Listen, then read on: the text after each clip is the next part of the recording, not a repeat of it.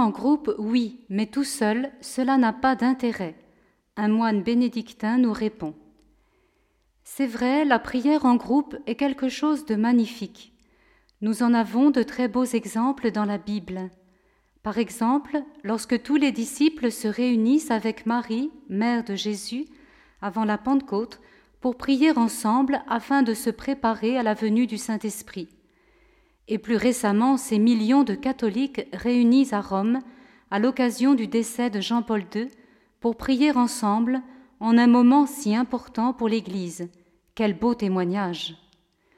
L'Église catholique constitue une immense famille. Le fait de croire au même Dieu, de professer la même foi et d'avoir reçu le même baptême crée entre nous tous des liens très forts.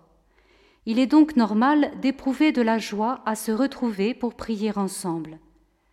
La prière en groupe est même très importante parce qu'elle manifeste ces liens qui nous unissent et les renforcent.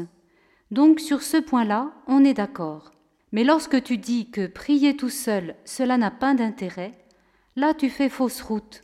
La preuve, c'est que le Christ, notre grand modèle, non seulement a lui-même pratiqué cette prière solitaire, par exemple, avant de choisir ses douze apôtres, il passa une nuit entière, seul dans la montagne, à prier Dieu son Père.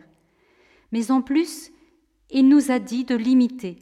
Pour toi, quand tu veux prier, retire-toi dans ta chambre, ferme sur toi la porte, et prie Dieu ton Père qui est là, dans le secret. Alors Dieu ton Père, qui voit dans le secret, te le rendra. Pourquoi est-ce donc si important? Je vais te répondre par un exemple. Que dirais-tu de deux personnes qui ont soi-disant une grande amitié l'une pour l'autre, mais n'éprouvent jamais le besoin de se retrouver seul à seul pour se manifester et cultiver cette amitié? La réponse est simple. Au fond, il n'y a pas de véritable amitié entre elles. Eh bien, il en est de même avec Jésus. N'oublie jamais que ta relation avec le Christ doit être une relation personnelle. Le Christ n'aime pas l'humanité comme un grand tout un peu vague, mais il aime chacun de nous d'une façon particulière et unique. Et il attend de ta part cette réponse d'amour particulière et unique que toi seul peux lui donner. Or, pour établir une relation personnelle avec une personne et qu'elle devienne de plus en plus forte, il faut nécessairement passer avec elle des moments seul à seul pour l'écouter, se parler, apprendre à se connaître. Voilà pourquoi la prière solitaire est si importante, parce qu'elle n'est pas autre chose que ces temps d'intimité avec Jésus dont on a tant besoin.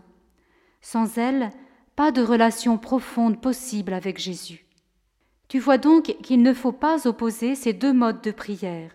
Ils se complètent très bien et il faut nécessairement pratiquer les deux pour qu'une vie de prière soit équilibrée et complète.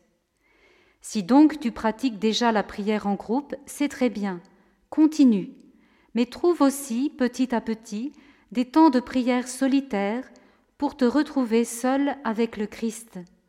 Tu verras qu'avec le temps, non seulement tu en auras de plus en plus besoin, mais aussi que cette forme de prière rendra tes temps de prière en groupe plus priants et plus fructueux, car prière en groupe ou prière solitaire, le but principal est toujours le même, passer un moment d'intimité avec le Christ.